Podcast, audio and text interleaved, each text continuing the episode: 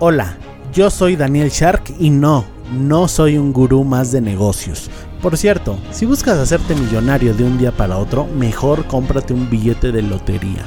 Tampoco te hablaré de la estrategia del Océano Azul, diferenciación, modelos de negocios, innovación, ventas, nada de eso. Para eso mejor regrésate a escuchar al señor con el saco de piñas. No me malinterpretes, todo eso funciona siempre y cuando tengas el elemento secreto ninguna idea, por muy buena que sea, si le dediques años de sudor y creas que tienes la estrategia perfecta, nada ha funcionado sin esta clave. Dime tú, sé que te ha sucedido, trabajas un montón y no lo ves claro. A mí también me pasó, que si la disciplina, la inteligencia, que si los contactos, que si equivocarse rápido, que si la suerte, bla bla bla, palabras vacías. Sí, todo eso funciona, pero la clave de la que nadie te habla esa que tienen grandes como Elon Musk, Richard Branson, Steve Jobs, es que ellos eran sharks. ¿No sabes qué es eso? Bueno, pues descúbrelo aquí en el podcast del futuro Shark. Hola, ¿cómo estás? Espero que excelente. El día de hoy te voy a leer un texto que escribí el año pasado. Eh, te cuento que tengo una carpeta llena de, scripts, de contenidos eh, que no he grabado aún. Son como cerca de 100. Esto, bueno, me encanta porque cuando no eh, tengo una enseñanza que darte en el día, pues me echo un clavado de esa carpeta y bueno, siempre, siempre hay algo de qué hablar. Y espero que te guste. Eh, comienzo. Hoy recibí en mi negocio la visita de un inspector de salubridad. Para los que no lo sepan, tengo un negocio de venta de suplementos alimenticios, un e-commerce y resulta que hay un papel que me está haciendo la vida de cuadritos desde ya hace algunos meses. El tema es que no había tramitado este permiso aún por, eh, por varias razones, ¿no? Básicamente por desidia. Este papel es muy importante por nuestro giro, pues para tanto para hacer publicidad en Google, para hacer publicidad en televisión, para tener procesadores de pagos con tarjetas de créditos y otros eh, requisitos bancarios para muchas cosas se necesita este documento. Específicamente es el aviso de funcionamiento. Así te lo pongo. Andar sin aviso de funcionamiento para mí es como si tú, persona normal de a pie de calle, andes sin tu identificación oficial en la cartera. Así de grave es. Y bueno, pues resulta que fui a tramitarlo la semana pasada. Un conocido me pasó un contacto dentro de la, de la dependencia que se llama Coprisem, pues eh, para arreglarnos y agilizar el proceso, ¿no? Tú sabes que el hecho de tener conexiones y contactos en lugares clave, pues es importantísimo para un empresario, para un emprendedor. Y bueno, para no hacerte el cuento largo, contacté a esta persona, funcionario de gobierno, y me dijo que él me echaba la mano con gusto, o sea que me ayudaba, que me apoyaba. Me dijo que esperara su visita en mi negocio en los próximos días. Y pues el día de hoy llegó, arribó a mi negocio, le mostré las instalaciones.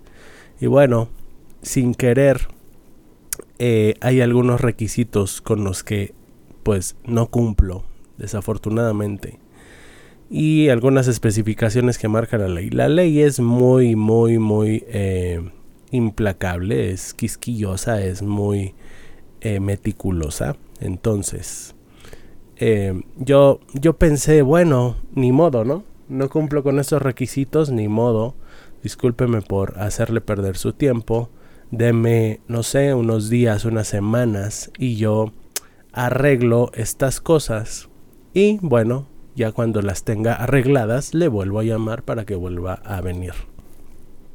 A lo que él me dijo, no, no, no se preocupe, mire, la ley es muy severa. Si nos pusiéramos a ser implacables con todos y cada uno de estos requerimientos de la ley, la verdad ninguna persona abriría su negocio. Y de alguna manera sentí que me estaba intentando de convencer y convencerse a sí mismo de de darle un soborno, ¿no? ¿Para qué ocultamos las palabras? De darle un soborno. Eh, y que estas, bueno, bueno, al final ¿qué, ¿qué trató de hacer este señor? Convencerse y convencerme de que estas son medidas que uno debe tomar si quiere progresar en la vida y que eh, simplemente es un facilitador. Esta persona es un facilitador de ese tipo de medidas. Yo, por supuesto, no lo acepté. Eh, bueno, me hice el que no entendí y, le, y me mantuve firme en mi convicción de arreglar las cosas y hacer las cosas bien, hacer las cosas por la derecha, le decimos acá en México. Esto que pasó me recordó un poco a la misión de Starbucks. Ellos no dicen, vendemos un café carísimo, ¿verdad? Apple, otra marca emblemática, tampoco dice, nuestra misión es la explotación de trabajadores chinos. Sí, sí, me explicó a dónde voy. ¿Hasta dónde? Esa es la pregunta de este capítulo. ¿Hasta dónde el fin justifica los medios? Mira, yo estoy consciente de que no vivimos en un mundo de color de rosa que por más que uno quiera hacer las cosas lo más rectas posible, eh, bueno, indirectamente afectas a otros, ¿no? Si eres un dueño de un iPhone, por ejemplo, estás contribuyendo a la explotación. Si manejas, eh, estás contribuyendo a la contaminación si haces el supermercado, si vas a, comprar al supermercado, estás contribuyendo a las transnacionales. Si comes carne, estás contribuyendo al maltrato animal. Pronto dirán que si comes plantas estás contribuyendo al fitomaltrato. Es como a veces digo en broma, ¿por qué la gente no considera maltrato y asesinato matar moscas o cucarachas o ratones? ¿Por qué? ¿Esos no son animales? ¿No, eh, no entran dentro de la categoría de eh, seres vivos que sufren, ¿por qué nadie protege a las ratas, no? Simplemente porque son repulsivas. A fin de cuentas son animales, ¿no? Bueno, son preguntas filosóficas que me hago una y otra vez. Ya para terminar quiero decir que esto no me gusta hacer trampa y realmente no realmente te animo a no hacer trampa. Te voy a decir una cosa que no suelo decir a cualquier persona. Y aprovechando que tengo pocos suscriptores y poca gente me escucha, si tú lo vas a escuchar, bueno, eh, quédatelo. Y si, y si te sirve, úsalo y si no, deséchalo. Mi filosofía es no hacer trampa. No hacer trampa hasta que no sea estrictamente necesario.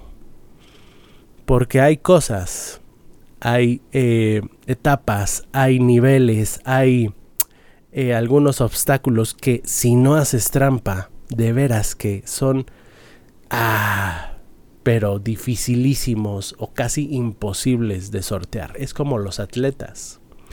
Si tú quieres ser un atleta profesional, sí o sí te tienes que eh, meter esteroides. Esto no lo digo yo, esto lo sabe la comunidad de atletas profesionales en el deporte que quieras se sabe, es muy conocido, sí o sí, tuviste que haber, que haber usado esteroides, porque si no, una persona sin esteroides nunca, nunca va a poder competir con una persona eh, dopada, por muy dedicado y muy disciplinado que sea. Esto se sabe en la comunidad eh, deportiva, es algo eh, que todo el mundo lo sabe, es un secreto a voces, ¿no? Y tú me dirás, no, pero hay antidoping y todo lo que tú quieras.